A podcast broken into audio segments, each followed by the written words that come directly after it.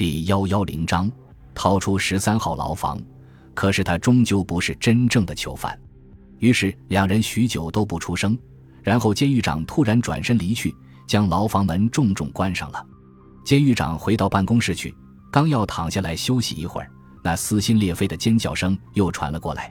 他看了一下挂钟，才四点十分。他咒骂几声，重新点亮提灯，再次赶到了四楼的牢房。还是巴拉德那个家伙挤在牢门栅栏前大声号叫。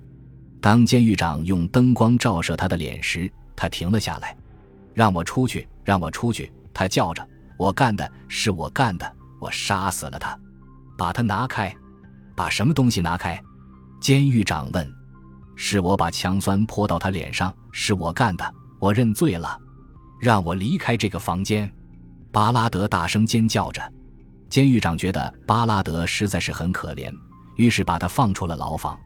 一进入走廊，巴拉德就有如受惊的小动物，缩在角落里，双手掩住耳朵。半个小时之后，他才镇定了下来，然后终于断断续续地说出事情的经过。原来，昨天夜里四点，他听到一种声音，含糊不清，好像是从坟墓传来的抽泣声。那声音说些什么？监狱长的好奇心被引了出来，酸，酸，酸。囚犯结结巴巴地说：“他控诉我，强酸，我把强酸泼到那个女人的脸上，那个女人死了。”他恐惧的全身战栗。酸，监狱长不解地问，觉得巴拉德的话很费解。酸，我听到的就是这个字，重复了好多次。那声音还说了别的话。但我没听清楚，这是昨天晚上发生的事。监狱长问：“那今晚发生了什么，让你怕成这个样子？”还是同样的字。囚犯说：“酸，酸，酸。”他用手掩住自己的脸，想要镇静下来。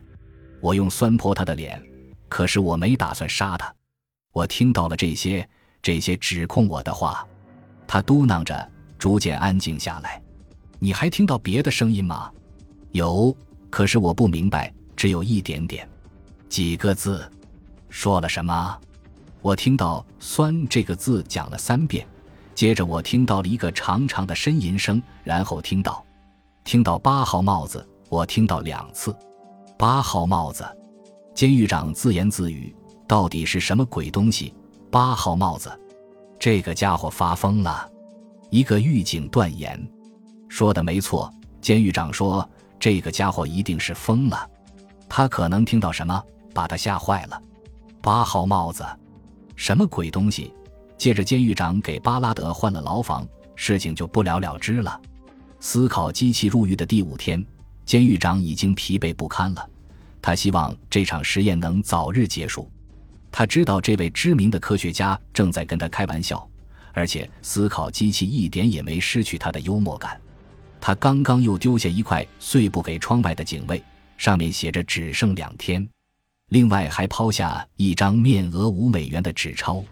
监狱长清楚的知道，这个住在十三号牢房的家伙并没有五元纸钞，同样的，他也不可能有笔、墨水、碎布，但是他的确扔出了这些东西，这都是事实，而不只是纸上的理论。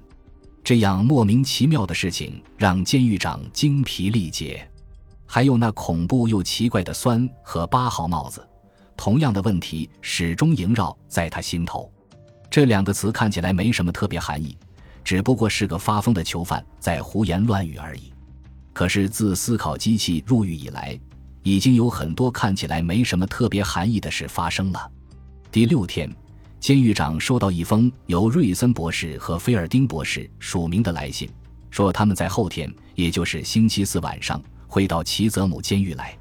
如果那时范杜森教授还未从监狱逃出去，希望能在监狱里与他会面。如果他还未逃出，监狱长冷冷地笑了。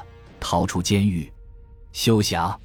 同样的，第六天思考机器也着实让监狱长忙了好一阵子。他一共送出三个信息，和往常一样写在碎布上。信息跟星期四晚上的约会有关，那个时间是他入狱时已经事先自己定下来了的。第七天下午，监狱长在巡房时走过十三号牢房，往里面瞅了一眼。他看到思考机器正躺在铁床上睡觉，牢房中看起来没什么异样。监狱长发誓，不可能有任何人会在此时（现在是下午四点）到晚上八点半之间离开牢房。后来在巡房结束时，又走过十三号牢房，监狱长又听到了人睡觉时的呼吸声。他多了个心眼，又靠近牢门观察了一下。平时他当然不会这样做，但是这个思考机器可不是普通犯人。他看到小窗口射入一缕阳光，正落在熟睡者的脸上。监狱长首次意识到，他的囚犯其实是个憔悴而疲倦的人。他心中不禁涌起了一阵怜悯，有些内疚的走开了。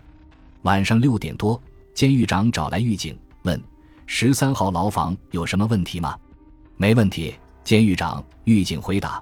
不过他没怎么吃东西。接着到了晚上七点，监狱长在接待瑞森博士和菲尔丁博士时，心中有种踏实的感觉。他很想将他收集到的那些碎布，逐一对两人解释这段时间发生的事情。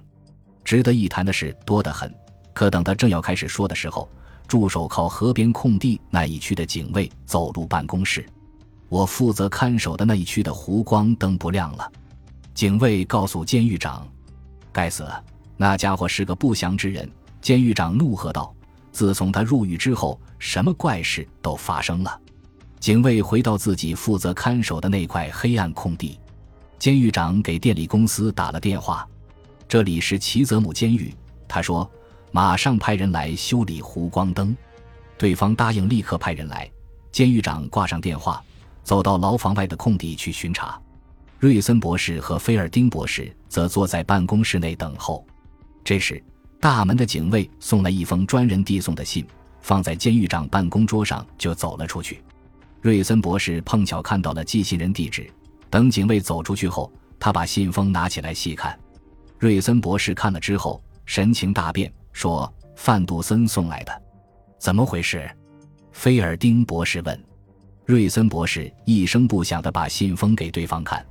巧合，菲尔丁博士安慰自己说：“一定是巧合。”快晚上八点时，监狱长回到了办公室。